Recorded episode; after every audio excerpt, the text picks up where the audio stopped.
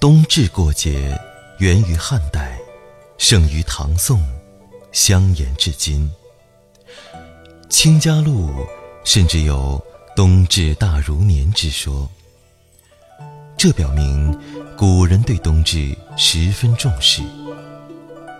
人们认为冬至是阴阳二气的自然转化，是上天赐予的福气。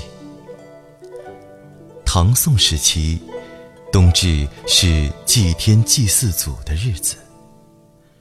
皇帝在这天要到郊外举行祭天大典，百姓在这一天要向父母尊长祭拜。现仍有一些地方在冬至这天过节庆贺。汉朝以冬至为冬节，官府要举行祝贺仪式，称为贺冬，例行放假。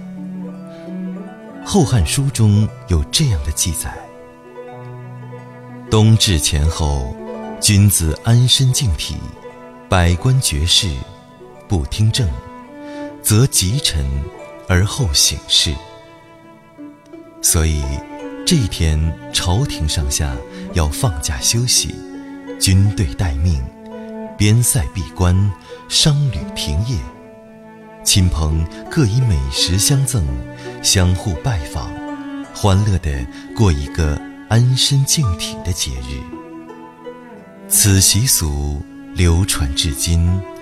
然并卵。